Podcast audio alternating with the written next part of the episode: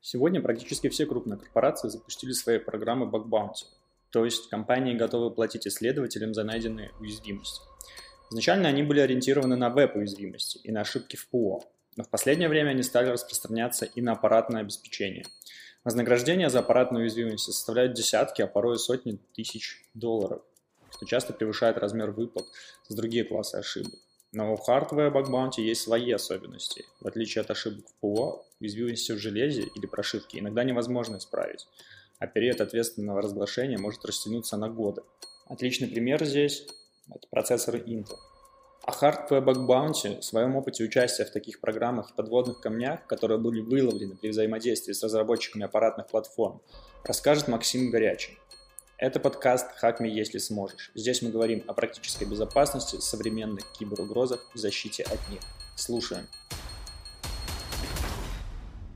Сегодня я расскажу, на самом деле, планировал рассказать о своем опыте, который появился у меня за последние, там, не знаю, лет шесть активного участия в разнообразных программах бакбаунти, связанных с железом, по обе стороны баррикад, и как внешний исследователь, и как человек, который разбирает а, отчеты других исследователей, которые участвуют в разработке бакбаунти программы именно для оборудования.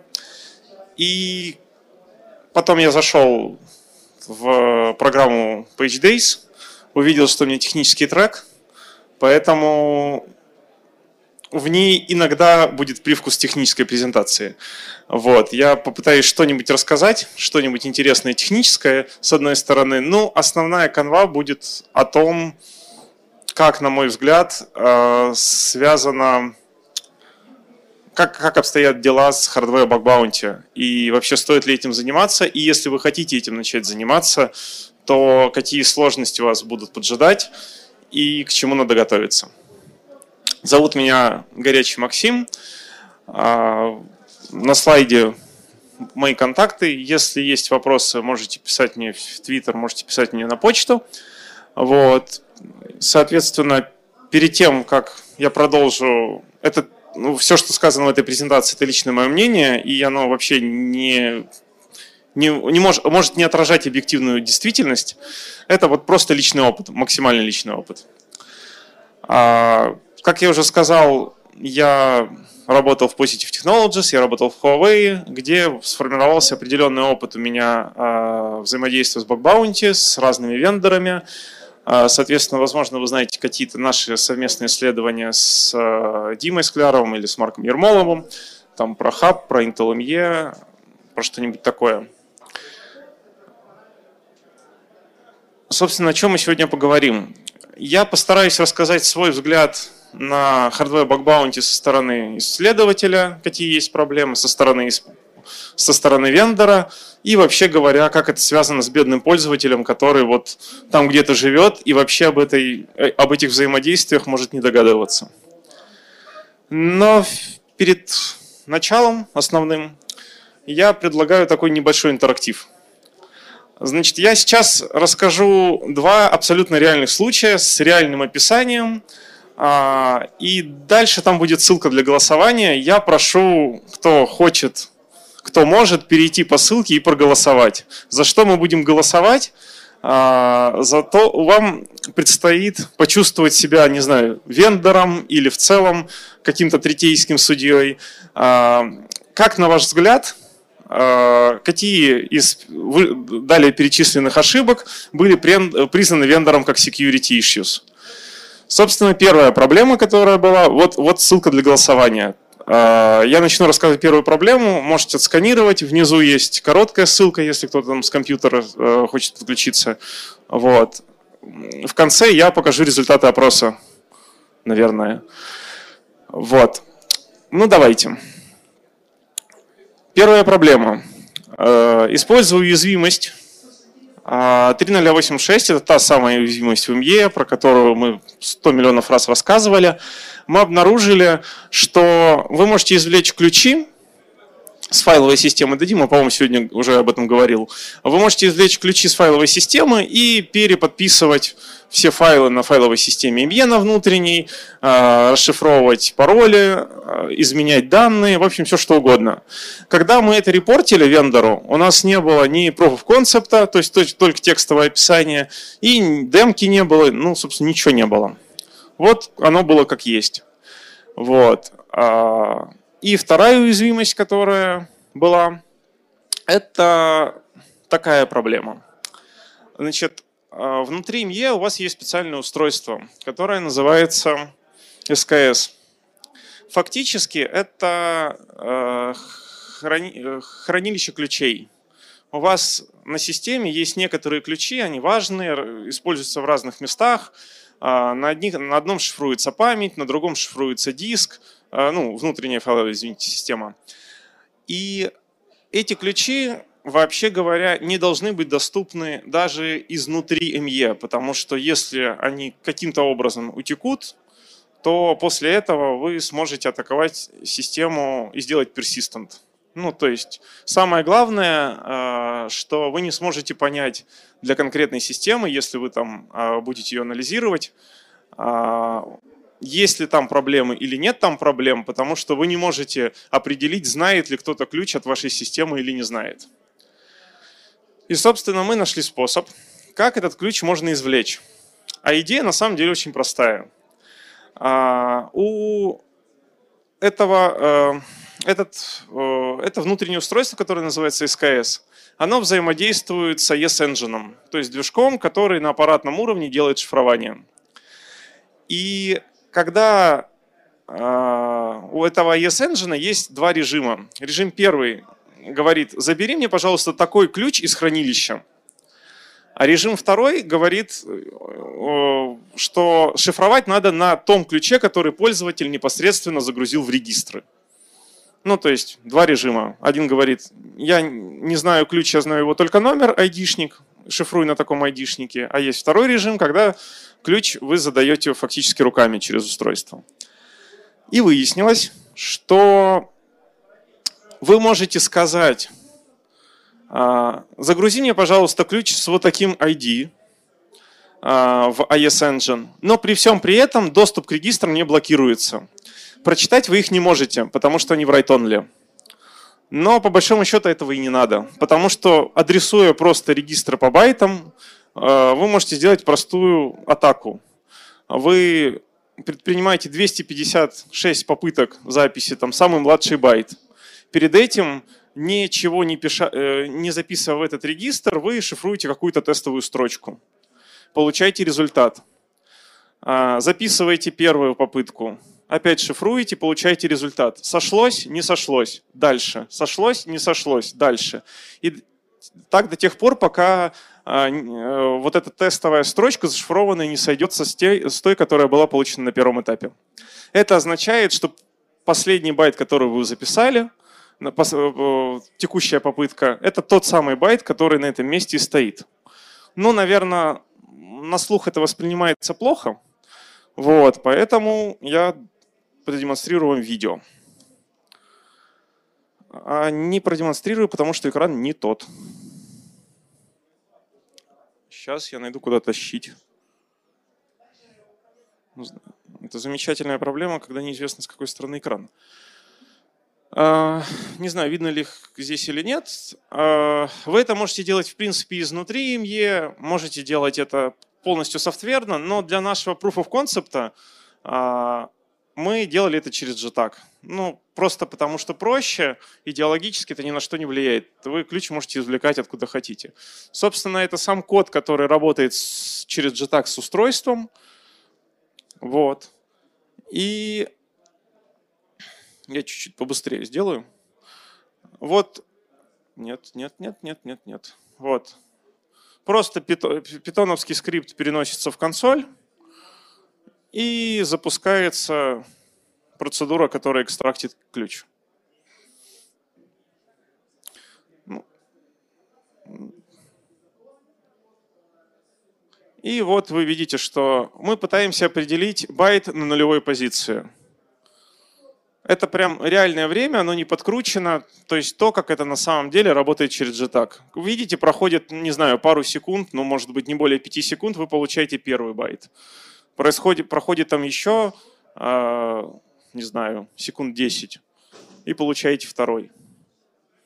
То есть на извлечение 256-битного, а нет, это, по-моему, 128-битный ключ, вам надо там минуты три в общей сложности. Но мы не об этом на самом деле. А, как, э, мы записали видео, написали proof of concept и полное описание. И зарепортили это в Intel. В общем, голосование заключается в том, какие из этих, а, на наш взгляд, уязвимостей были вендором приняты. Может быть, обе были приняты, может быть, какая-то одна из них, может быть, все были отброшены. Вот. Если хотите поучаствовать в интерактиве, переходите, голосуйте. Ну, вернемся к основной нашей теме. Это было демо. Для тех, кто не знает, что такое баг пару слов. А, в целом, некоторые вендоры открывают специальные программы для независимых исследователей сторонних, которые Э, за, если эти независимые исследователи находят какие-то проблемы э, в софте или, там, не знаю, в прошивках, э, они могут заявить об этом вендору, вендор это исправит, заплатит деньги, и, соответственно, все. Как бы кажется, что все счастливы, все должно хорошо работать. К сожалению, не все вендоры это делают, с одной стороны, и со второй стороны есть определенные сложности. Ну и об этих сложностях как раз-таки мы поговорим вначале со стороны исследователя. Сложность первая. А, нет, подождите, о каких сложностях мы говорим? Вообще, выгодно ли это? А, давайте подумаем. Ну, собственно, смотрите, а, вы заходите на HackerOne, вы можете сделать это сами, и сбоку у HackerOne есть классная... Сейчас, у меня нет лазера. Ладно. А, сбоку есть такая классная табличка, где есть э, total bonuses paid. Это та сумма, которая целиком была выплачена за всю, за всю историю программы. А, есть какая-то статистика по последним 90 дням, а, сколько репортов было предоставлено. Как вы понимаете, контакт – это в основном веб. И, в принципе, за, с 2015 года тот же контакт выплатил 313 тысяч долларов. Если мы возьмем Intel, то с 2017 он выплатил 2 миллиона 600 тысяч. Это кажется ого-го, там, не знаю, почти на порядок больше, и давайте заниматься исследованием хардвера бакбаунти и просто получать деньги много, сразу и без проблем. Но есть один момент. Ой, да что ж такое? Что, например, только в 2020 году Facebook за всю, за, в рамках своей бакбаунти программы выплатил почти 2 миллиона. Что, в принципе, тоже немало. Какой из этого стоит сделать вывод? Ну, в общем, далеко не очевидно, что выгоднее заниматься, там, например, веб или application security bug bounty, или вот hardware bug bounty, или firmware bug bounty. А теперь давайте поговорим все-таки про сложности. Ну что ж такое? Ладно. А, бывает. Оборудование. Это действительно большая проблема, потому что в основном, если вы попытаетесь заниматься бакбаунти как основной своей, э, своим видом деятельности именно в hardware или firmware части, то вам надо для базы даже куча оборудования, раз, различные паяльные станции, микроскопы, джетаги, конвертеры, FPGA, то есть вот плисы для каких-то демок, а, кучу всего такого.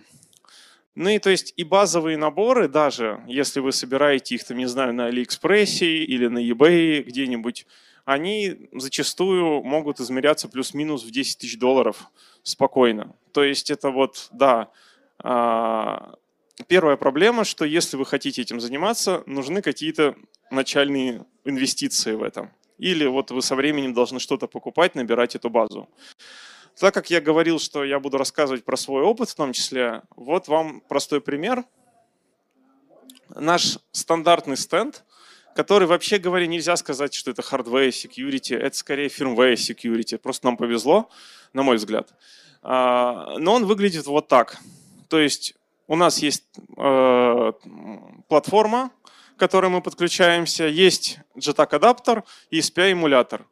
На мой взгляд, это просто базовый, э, базовый набор, с которым можно жить. Ну, то есть в рамках, э, с которым можно что-то делать. Потому что если у вас, например, не будет SPI-эмулятора, а, процедура э, перезаписи SPI флешки будет занимать у вас, не знаю, ну реально 60% вашего рабочего времени. То есть вы будете доставать, втыкать в программатор, стирать, снова доставать, снова втыкать, снова стирать, писать, и это реально занимает кучу времени. Вот. А если вы будете, например, работать только с USB кабелем, у вас отвалится часть возможностей. Поэтому по-хорошему JTAG адаптер надо купить. А, в принципе, ну те же вот там 400 долларов он стоит. И в итоге, даже если мы выкинем стоимость софта и до Pro, которую мы использовали, то только на железке, ну, где-то мы потратили 2,5-2,600 по моим прикидкам тысячи долларов. Вот, я не беру здесь даже платформы, которые мы покупали и убивали. Естественно, такое будет. Их было немного, но они были.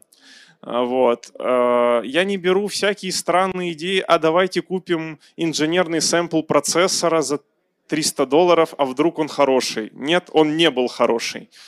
Вот, поэтому 300 долларов мы просто выкинули в трубу. Причем несколько раз, потому что мы такие, ну, может быть, другой будет получше, но нет. Вот. Проблема следующая. На самом деле она сегодня уже звучала. Но вот я не помню у кого. Прямо в этом зале. И она заключается в том, что а, на самом первом докладе я вспомнил. А, проблема в том, что любой hardware security research или firmware security research это ты никак, не всегда понимаешь, детектив это или research. А, то есть вы пытаетесь, у вас нет документации, у вас нет информации, и вы как настоящий там Шерлок Холмс по странным отладочным сообщениям, по каким-то странным вещам из разряда «вот, давайте посмотрим, что делала компания, которую купила другая компания, которая делала что-то похожее, но когда-то она что-то публиковала и что-то можно найти». Вот. Иногда, проходя вот такой странный путь, вы попытаетесь, можно что-то из этого вытащить интересное. Но в целом, вот реально это чтение патентов. Но, к сожалению, в патентах делают то, как должно быть, а не то, как есть на самом деле. Вот. И если вам повезет, и вы не первый, то предыдущие публичные исследования какие-то, которые были. Вот в нашем случае, например, Хафмана до нас уже распаковывали для девятой версии, и это нам достаточно сильно помогло, насколько я помню. Дальше. Ну, в общем, какой отсюда вывод? Что вы можете потратить годы на то, чтобы просто понять, а, с какой стороны подойти к этой железке и как она работает. И в начале этого пути если вы попытаетесь это оценить, ну, с вероятностью близкой к 100% вы ошибетесь. С вероятностью близкой к 100% вы ошибетесь на порядок. Ну, так бывает. Такая специфика. А, следующий вопрос. Это модель атакующего. И тут вообще классно. А, дело в том, что до э, CVE, э, до CVSS третьей версии у вас в принципе а, весь hardware security, вот research, hardware баги, они не вписывались в CVSS вектора. Ну, потому что представьте, допустим, у вас есть, не знаю, условный телефон. А, у вас есть телефон, и у вас есть там пин-код. Вот представьте, что вы можете скипать вот пин-код, вот этот вот, или там, не знаю, Face ID условный. Это куда в предыдущей версии попадет? Это локальный вектор атаки? Нет, это не локальный вектор атаки. Это по сети, да вроде как не по сети. То есть, в принципе, CVSS а, не под, долгое время вообще не покрывало это все. А так как вендоры на этот стали уже ориентироваться, это была большая проблема. Но в третьей версии появилась, а, появился физический вектор, вот. С одной стороны, что было хорошо, а с другой стороны появился э, другое поле, подчеркнутое, это скоп. Это прям отдельная история, и на этом я потерял много нервных клеток, потому что вот что вот это такое э, у разработчиков и у исследователей иногда совсем разные впечатления и представления. Например, такая история. Представьте, что у вас есть сервер. Возможно, вы знаете, что у него есть BMC. Это специальный такой э, отдельный, по сути, компьютер, который подключен по куче интерфейсов к, вам, к вашему основному компью компьютеру, который позволяет, например, по сети вам операционку поставить, пробросить какой-нибудь КВМ, что-нибудь такое. И теперь вопрос. Допустим, вы умеете зайти на этот BMC и что-то с ним нехорошее сделать. Ну, например, там, не знаю, залить свой код. И после того, как вы залили свой код туда, вы можете изменить память основной тачки, основного вашего процессора, хоста. Вот. А, с одной стороны, кажется, что скоп меняется. То есть там, по-моему, формулировки что-то такое, что у вас происходит, а, что вы перешагиваете через границы безопасности, через границы безопасности компонента. А, и вот я как исследователь считаю, что если вы атаковали BMC успешно и как бы все хорошо, а, вы можете захватить BMC, но при всем при этом вы не должны а, делать с основной хостовой тачкой все что угодно. Ну, то есть вы должны быть ограничены, вам надо какие-то уязвимости искать. И как раз-таки то, что вы можете с BMC делать что-то с основной тачкой плохое, это уязвимость. Но не все вендоры так думают, они говорят, ну смотрите, а, у нас написаны компоненты, у нас компонент один – это компьютер. У вас и тот процессор в компьютере на материнской плате, и тот. Ну как бы это все одно и то же. Возникают такие сложности. В целом иногда складывается, что а, модель атакующего иногда со стороны вендора, внутри вендора выглядит вот так. То есть как бы они бегают по кругу и думают, что же теперь делать. То есть она не всегда проработана, и это проблема, потому что э, в зависимости от этого вам платят деньги. Возвращаясь к э, истории с CVSS, вообще CVSS, на мой взгляд, не очень хорош для хардвера, э, для э, аппаратных проблем, для аппаратных уязвимостей. Поэтому некоторые вендоры, а, например, Samsung, сами расписывают. Они говорят, окей, критические уязвимости – это а, произвольное выполнение кода внутри трасс-зоны. Вы не найдете ничего об этом в стандартном CVSS. Ну, то есть там типа, ну, что такое трасс-зона? Потому что стандартный CVSS, вот этот 3, 3.1, он не отражает реальной картины мира для устройств, например. А, ну, другой э, другая идея. Э, я часто сталкиваюсь с тем, что многие люди сейчас э, говорят, окей, если у вас есть компьютер, и вы имеете к компьютеру физический доступ, то как бы все, игра окончена, хакеры всегда сломают. А вот поднимите руки, кто так же думает. Хорошо, не так много.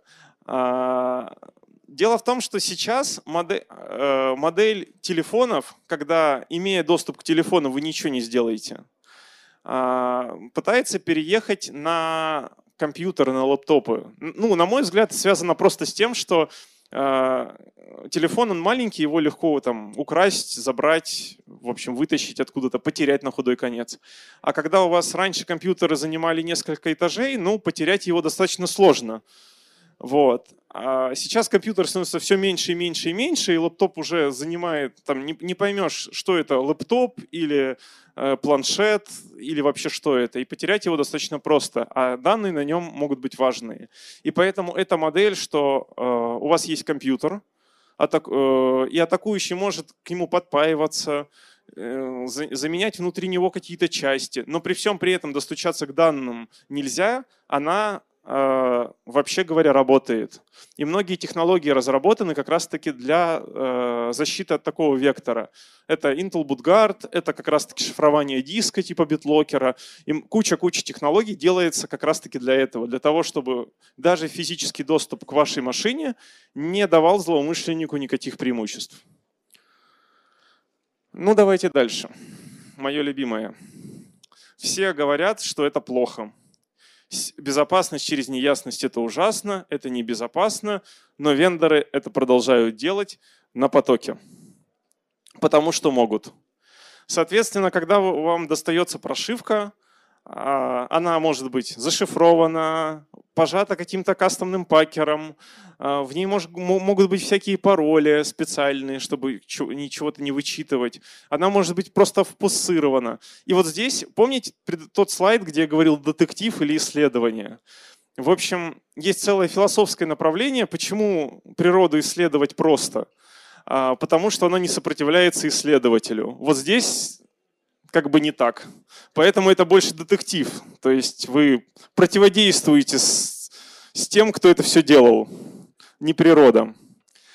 А, и это просто тоже отнимает время. Вы тратите огромное количество времени на то, чтобы влиться и понять вообще, как что-то сделать. Иногда вам приходится находить какие-то обходные пути. То есть у вас зашифрована прошивка, что делать? Ну, давайте пособираем какие-нибудь предыдущие версии, а вот она не всегда была зашифрована.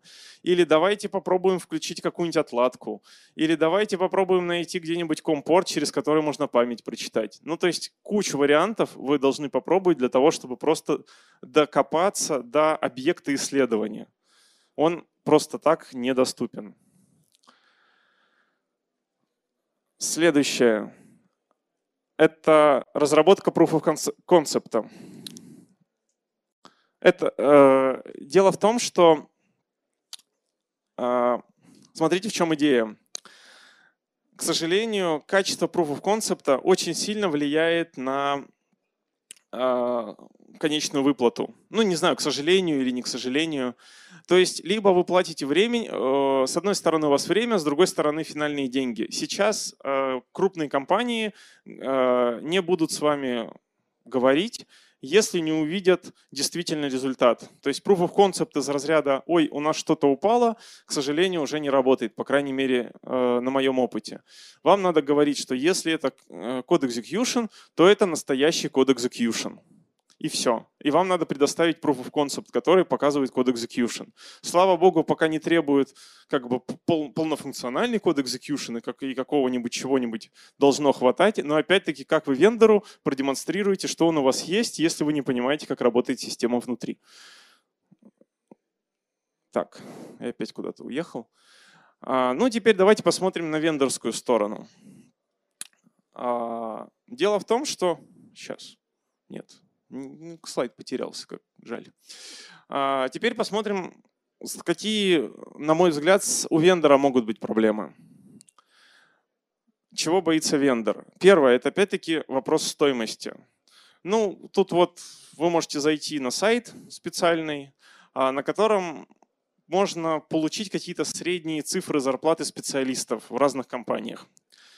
А, я взял специально став инженера это как бы ну, не базовый специалист, но это такой, знаете, хороший, э, хороший средний специалист компании. То есть это не fellow, это там не принципал инженер, а хороший, хороший средний специалист. Его зарплата вот по-моему, это американские расценки, там очень сильно зависит от э, локации. 200 тысяч долларов.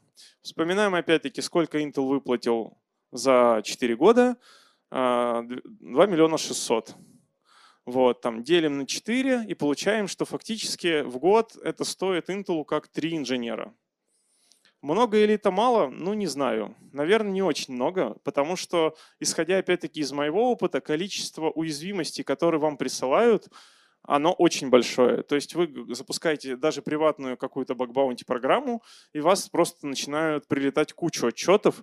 Правда, если честно, 90% из них это просто мусор, но те 10% иногда бывают очень полезные, и в них можно действительно найти рабочие баги и очень большие проблемы. Другой пример. Вот к Xiaomi, например.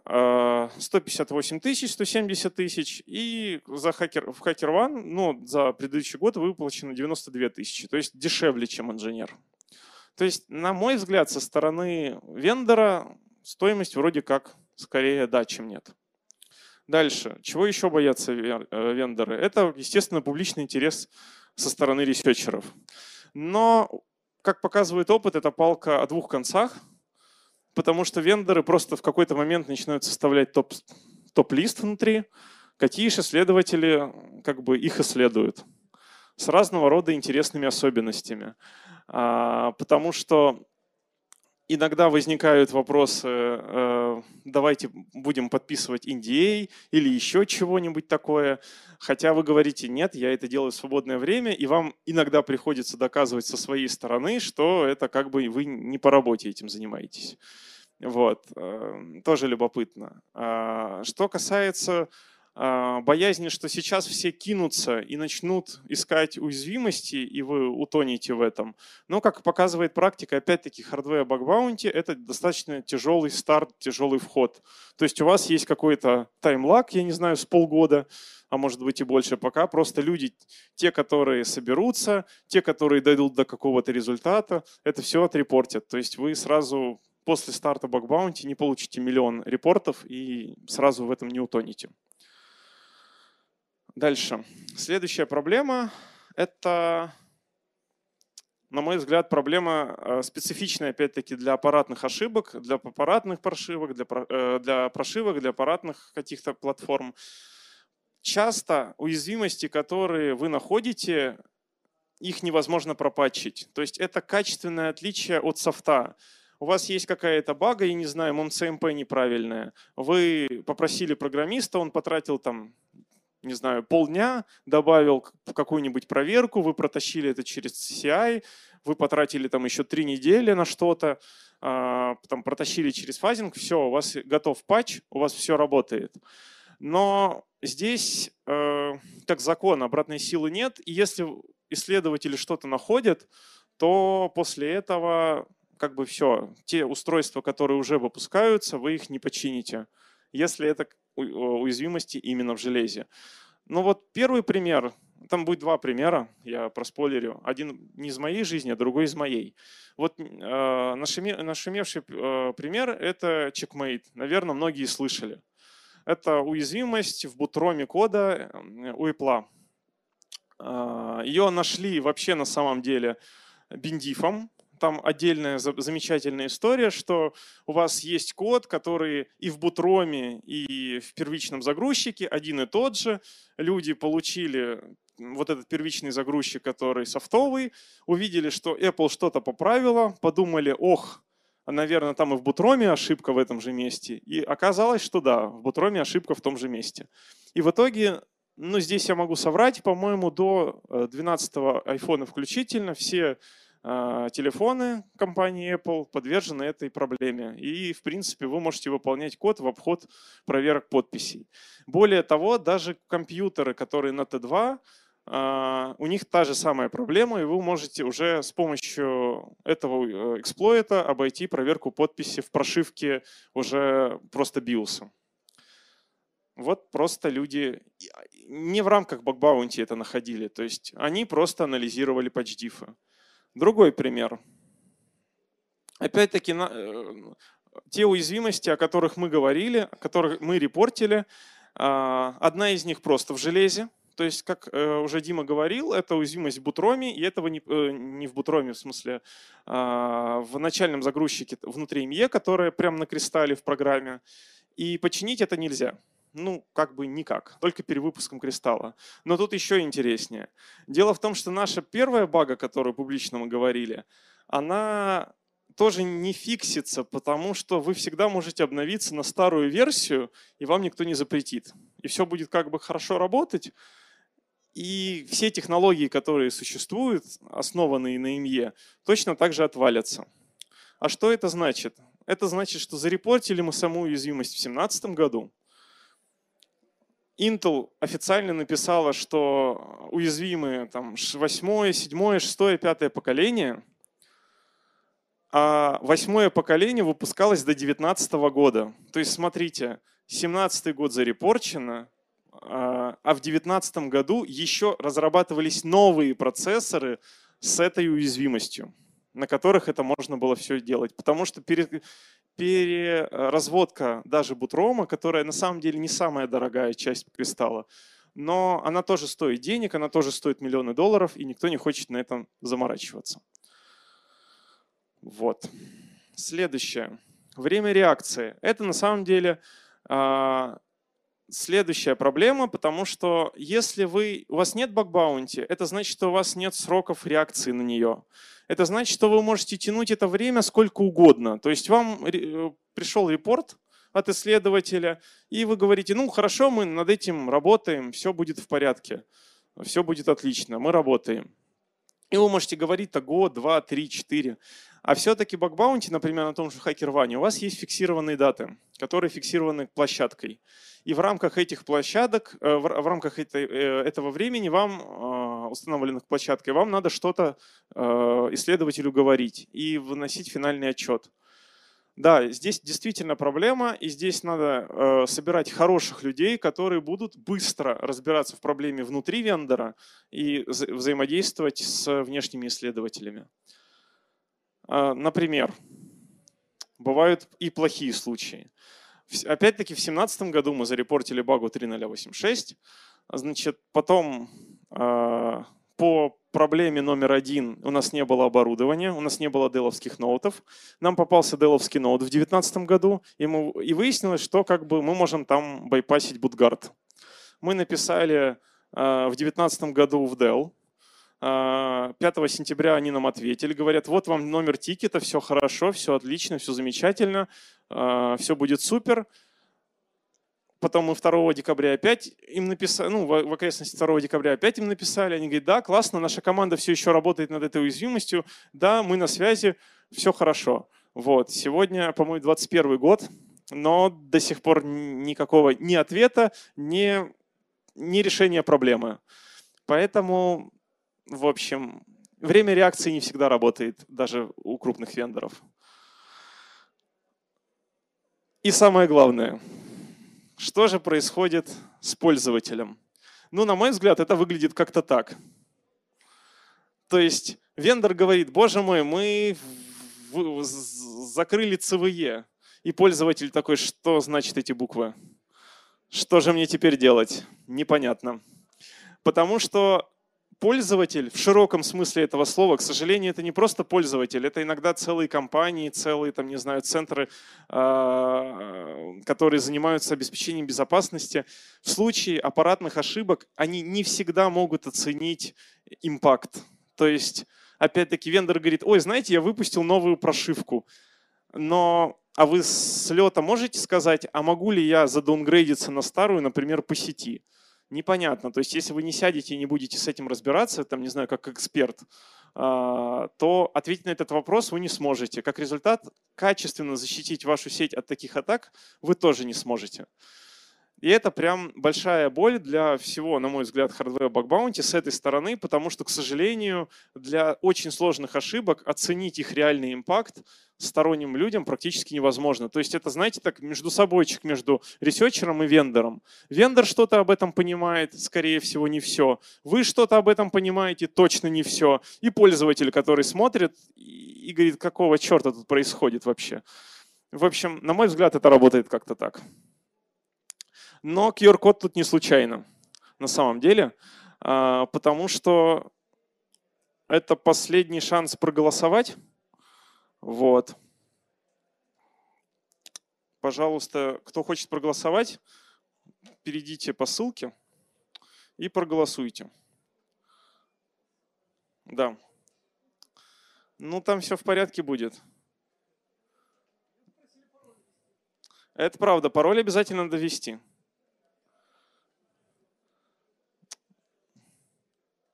Все ввели пароль? Сколько у меня еще есть времени на то, чтобы вы ввели пароль? О, ну там есть еще 5 минут. Я дам 5 минут, а пока я заберу одну штуку для того, чтобы я результаты смог проверить. А я-то не знаю правильный ответ, конечно.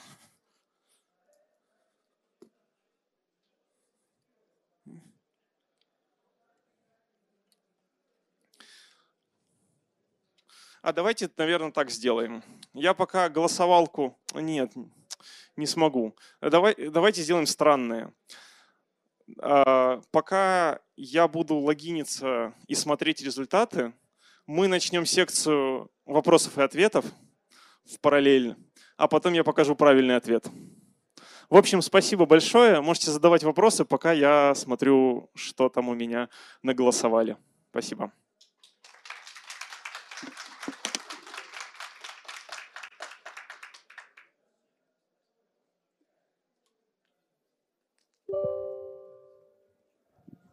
Максим, спасибо за доклад. А, вопрос следующий. А можешь подробнее рассказать, был ли опыт а, получения специальных девайсов, которые дают только ресерчерам, ну и, соответственно, подводные камни, связанные с этим?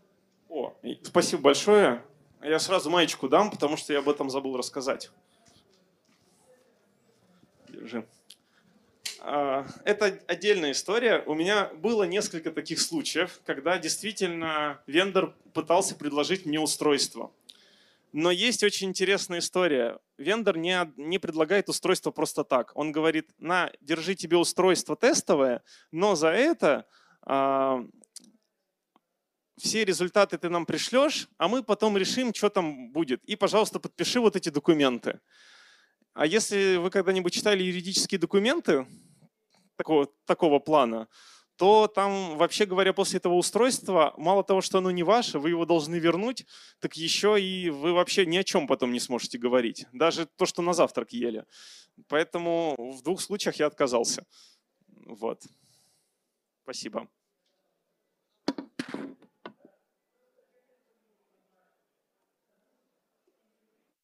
С JTAG э, отладчика можно подключиться, который для ARM? Типа там вот если алимексовские, например, отладчики, можно ли через XDP, получается, отлаживать интеловские процессы? Нет, не можно. У вас э, устройство, э, вот это устройство, о котором я говорю, э, оно Э, короче, там кастомный JTAG на самом деле поверх обычного JTAG. Угу. И без вот этого железки вам будет сложно. Наверное, в принципе, вы можете что-то придумать. А, но но это очень сложно. Ну, то есть, типа, вы можете зареимплементить эту коробку, она, по большому счету, внутри достаточно простая. Она представляет собой переходник с USB 3.0 а, ну, в смысле, обычный контроллер USB 3.0 и плиса там стоит. И в итоге вот вам с контроллера приходят и в плису уходят. Вот и все. Но в целом, ну, реимплементить это устройство, наверное, можно. А, обычным отладчиком нет нельзя. Если вы хотите без э, JTAG коробки это делать, ну, тогда просто кабелем. Кабелем лучше. Я сейчас просто хотел... Почему так, вот такой вопрос произошел? Потому что есть коробки Intel Galileo. Да. А они, получается, позволяют отлаживать процессор и BIOS на нем через JTAG обычный. Там можно алимексовским спокойно цепляться для арма, и поэтому я вот поэтому и задал такой вопрос. Ну, это особый, на самом деле это особый случай. Вот Галилео это прям отдельная история у Intel. Вот, это, на самом деле ядро ME вы можете так отлаживать, потому что там, по-моему, стоит тот же минут AI, как и, и в ME, там 11, 12 до 13, наверное, версии. Вот. Но в целом, в общем случае нет. Через обычный JTAG вы не сможете подключаться. Смотрите, еще тогда вопрос. А в ноутбуках, которые JTAG для отладки внутреннего контроллера шины, устройств периферийных, а он, получается, как подключается? Под JTAG обычному или тоже какому-нибудь проприетарному?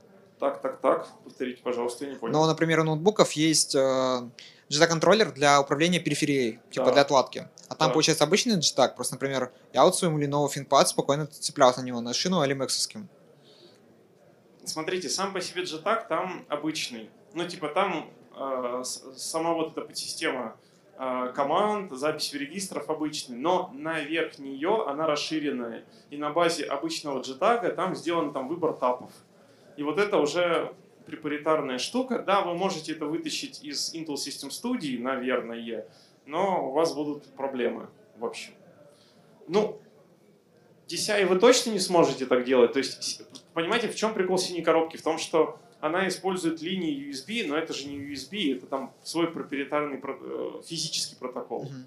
И как бы вот если вы как какой-то сделаете переходник, то, наверное, да, то, наверное, сможете. И еще проблема, что если у вас не будет хуков, которые тоже проприетарные, специальные пины, если это чистый JTAG, то вы не сможете отлаживаться в... Ну, то есть вы сможете какие-то регистры читать, но стопорить процессор и отлаживаться пошагово вы тоже не сможете. Ну, в общем, там куча ограничений. А на старых Skylake можно Red Unlock произвести? Нет. Ну, в смысле, если вы Intel, то да, извините. Я, ну... я не могу, к сожалению. Окей.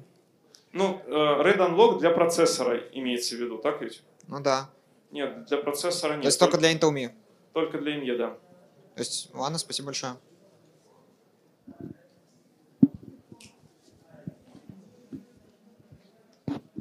Максим, а подскажите, как правильно общаться? Спасибо за доклад. И как правильно общаться с Intel, чтобы они принимали а, репорты?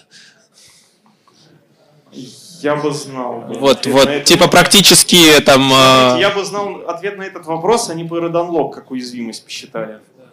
Вот. К сожалению, я не знаю.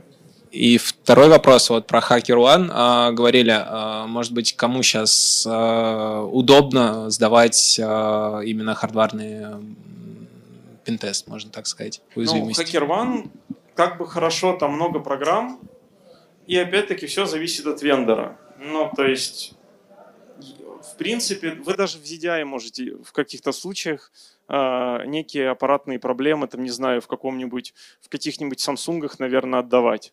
Вот, ой. То есть совсем, э, совсем внешним людям. А так, ну, HackerOne нормально. Смотрите, для, для меня это не было основным доходом. Это было классно, вы делаете что-то в свое там рабочее э, слэш свободное время и получаете за это какие-то дополнительные деньги. Это прикольно, но жить на это невозможно было, по крайней мере в моем случае. То есть я не представляю, как был бы bug hunting, hardware bug hunting на full time. Это, наверное, достаточно сложно было бы, на мой взгляд.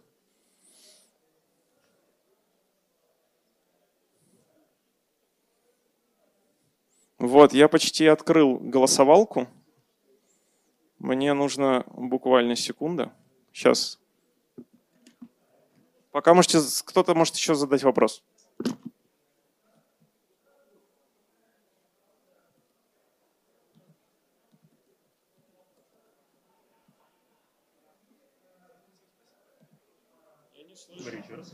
Максим, спасибо за доклад. Как э, у тебя есть опыт и с одной стороны, и с другой? Может быть, у тебя есть предложение, как это все полечить? Оно есть, оно там на слайдах. Сейчас я ее открою. Сейчас я все открою. Ты э, опережаешь Хорошо. время. Но в целом, как сказать, как полечить? На мой взгляд, собственно, система работает так, как и задумано. А, То есть дело в том, что...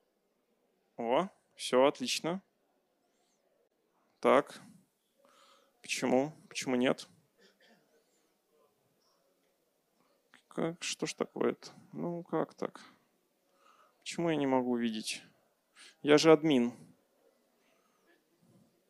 Я знаю, как это сделать. Вот как это.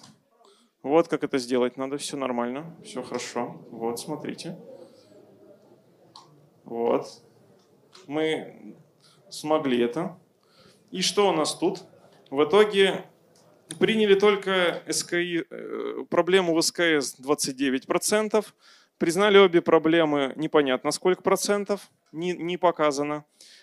35% э, отвергли обе проблемы и 29% только МФС-ключи. В общем, кто голосовал за 29%, что приняли только МФС-ключи, знаете, либо вы инсайдеры, просто знаете эту историю изнутри, вот, либо вы угадали. Поздравляю. В общем, у нас приняли только действительно первую проблему. Вторая проблема была сказано, что цитата для эксплуатации этой штуки вам нужна какая-то другая проблема, а мы ее уже закрыли. Чем это отличается от предыдущего случая, я, я так и не понял. Ну, в общем, честно говоря, и не спрашивал. Вот. Собственно, выводы, наконец-таки, после серии вопросов и ответов, это очень удобно, потому что, вообще говоря, верните же, у меня все пропало. Собственно, выводы. На мой взгляд, выводы делать только вам, потому что, ну, мой опыт – это мой опыт, и он не обязательно репрезентативен. Возможно, все работает абсолютно не так, как я рассказал. Это реально мой опыт. Единственное, что я могу сказать, что бакбаунти выгодно, и, возможно, не только вендору. Вот. Поэтому, не знаю, попробуйте в этом поучаствовать. В любом случае, это весело. Рекомендую. Спасибо большое за внимание. Если есть вопросы, подходите, я отвечу с удовольствием.